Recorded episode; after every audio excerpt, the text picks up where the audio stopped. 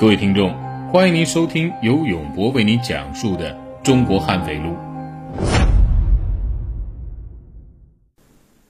区区一个持枪歹徒，要让解放军调动一辆步兵战车干掉，也算是死得轰轰烈烈了。这个轰轰烈烈的歹徒，就是今天的主角张宏兵。石灰窑村呢？属于河南省平顶山市宝丰县杨庄镇，距离县城有七八公里。这是一个安静而祥和的村庄，因为该村东北角坐落着河南省平顶山市宝丰县某部队的军械仓库，而笼罩上一丝神秘的色彩。二零零七年十二月二日晚上，夜幕刚刚降临。各家各户都关上了大门。大约八点半的时候，就在大多数人都欲进入梦乡之时啊，从军械仓库方面传来了一阵急促的枪声，打破了这个村庄的宁静。因为村角有一个军械仓库，经常会开枪检查枪械，所以村民们早已习惯了枪声。加上初冬的气温比较低。没人愿意钻出被窝查看，大家对突发的枪声也没有放在心上。后来呀，很多警车呼啸着开进了村子，大家才意识到出事儿了。一些好奇的人出来看热闹，才听说是发生了命案。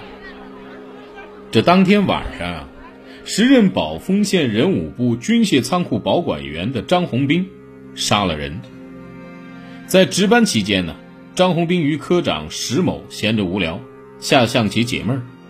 张红兵和石某都是本地人，也都是复员军人。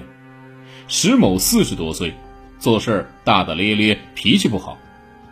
张红兵呢，三十出头，性格比较内向，性子比较急。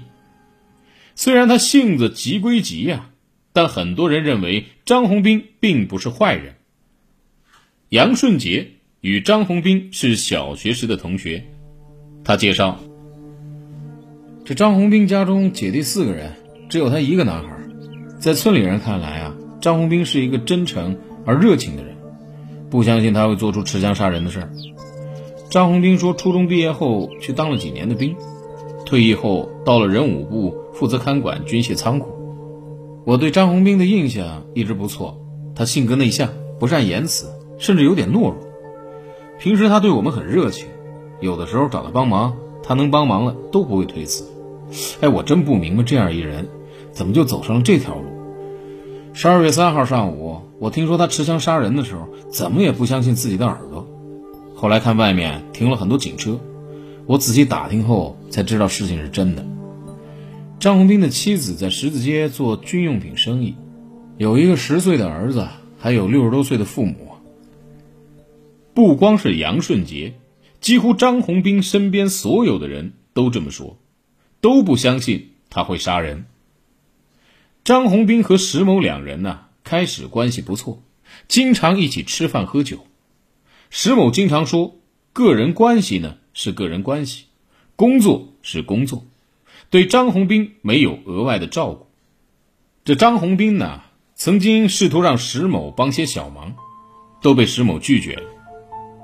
张红兵比较气愤，认为石某平时和他称兄道弟，到了办事儿的时候就装蒜，两人关系逐步冷淡，经常磕磕碰碰。不过呢，也没什么太大的冲突。那么，为什么后来会演变为杀人呢？张红兵的朋友杨顺杰提供了一种说法：，呃，张红兵的父亲之前就在这家军械库工作。后来退役的张红斌也来到了该单位工作，他们一家都比较忠厚，跟周围人的关系也比较融洽。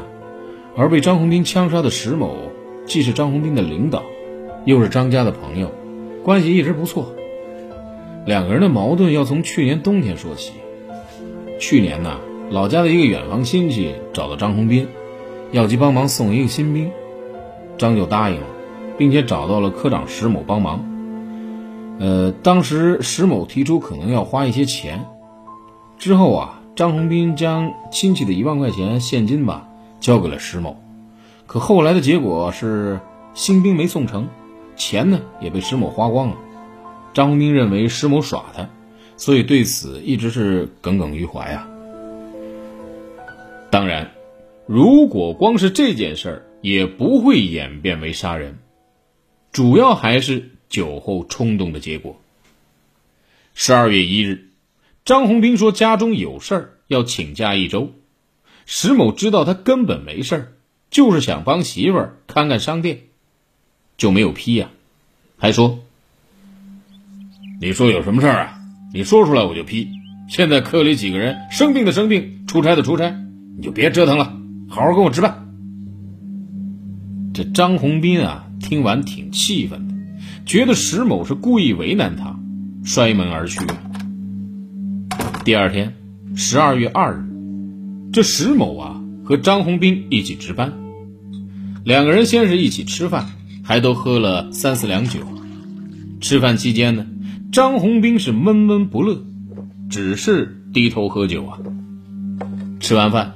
石某拿来一副象棋，说：“来来来，我们大战一场。”这张宏斌呢和石某都是象棋迷，以前经常下棋。就下棋水平来说呀，两个人是半斤八两。张宏斌一肚子气，不过夜里值班太无聊，就和石某下了起来。下了两盘，都是石某赢了。张宏斌呢很窝火，到了第三盘。张宏斌局面占优，眼看就要赢了，可是张宏斌此时兴奋过度，意外的走错了一步，石某瞬间反败为胜，这张宏斌急了，这这这步不算，我走错了。这石某呢也不让，落子无悔，大丈夫，走了还能不算呢？我我不是走错了，我我是看错了，这盘是我赢。你输了就是输了，别耍赖啊！张红兵火气上来了。你说谁呢？就说你呢，不是你耍赖，谁耍赖？这张红兵一听啊，新仇旧恨涌上心头啊，爆了粗口：“你他妈才耍赖呢！你骗了我亲戚的钱，不办事儿才是耍赖！”哎，你小子怎么骂人呢？谁他妈骗你钱了？找人办事儿不要钱呐！你那点钱都花在别人身上了，你不信去问问管征兵的老张。你放屁！我早就问过老张了，他压根儿就不知道有这么回事儿，就是你自己贪了。什么叫我贪？你求人办事不花钱的，事儿我帮你张罗了，办不成怨我呀。再说了，我帮你办事儿花你点钱怎么了？是你自己太笨了，别怪别人。嘿，你个王八蛋！迟早不得好死！你骂谁王八蛋呢？有本事你再骂一看看！我他妈骂你怎么了？我他妈还打你呢！好了，感谢您收听本期的《中国悍匪录》，我们下期再会。